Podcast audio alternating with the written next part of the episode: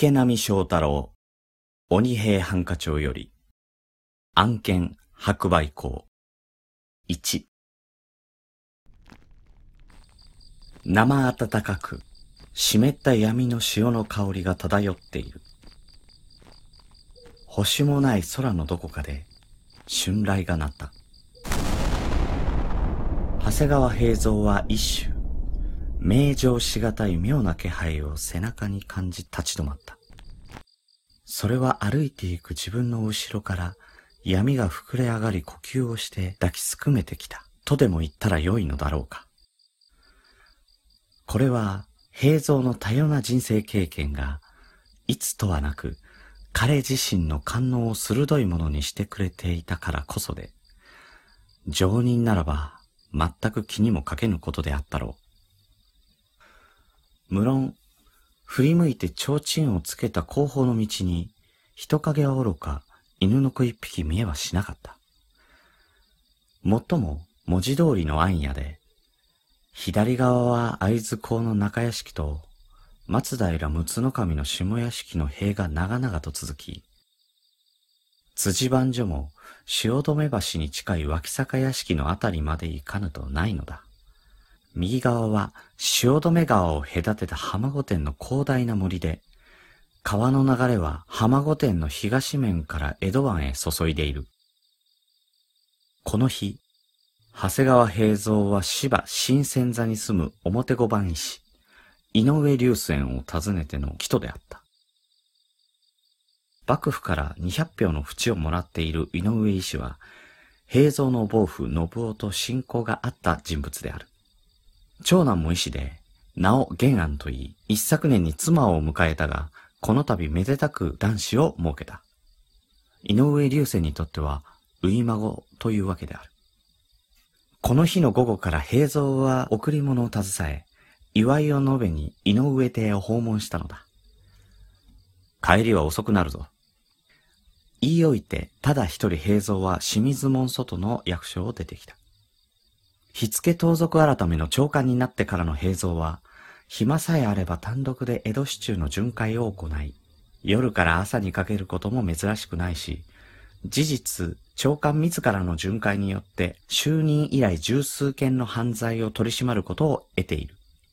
井上流泉に引き止められ、夕飯落ちそうになり、間もなく辞した。午後8時頃であったろうか。この道を日が暮れてから辿る者はほとんどいない。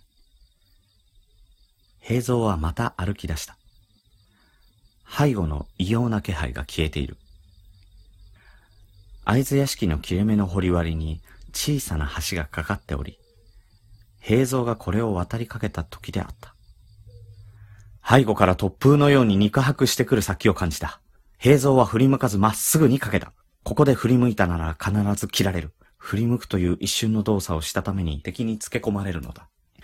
かけながら提灯を捨てて太刀を抜き払うや。ふん身を沈めざま、背後に迫る敵を平蔵がなぎ払った。敵はほとんど平蔵の頭上を飛び越えるようにしてこの逆襲をかわし、二人の位置が入れ替わった天春。声もなく激烈な斬撃を平蔵へ送り込んできた。刀身と刀身が噛み合い火花が散った。何者だ？一気に小橋を飛び去ってピタリ。平蔵の構えが決まる。敵はかすかにうなった。顔は黒覆面を持って覆い、着流しの裾をはしょった身軽な姿だが、何分暗闇のことだし、よく見極めがつかなかった。こいつできる。平蔵は緊張した。堀割川の小橋を隔てた両田元に身構えつつ、二人は身白ぎもせず、火付け盗賊改め方、長谷川平蔵と知ってのことか？そうだろうな。そうらしい。ややあって平蔵が声をかけると、その返事に敵は舌打ちを鳴らし、素早く刀を引き、あっという間に身を翻し、闇へ溶け込んでしまった。平蔵は立ち尽くしたままである。闇の中に方向が漂っている。あのくせ者。女？と思ったほどだ。化粧の匂い、一口で言ってしまえぬほどの微妙な、怪しげな香りである。刀を引っ提げたまま歩むにつれ、この方向は濃くなり、やがて消えた。平蔵のすぐ前に脇坂屋敷の辻番所の明かりが見えた。一本道であり、この番所前をくせ者が通らぬはずはない。番所の人々は平蔵の問いにこう答えた。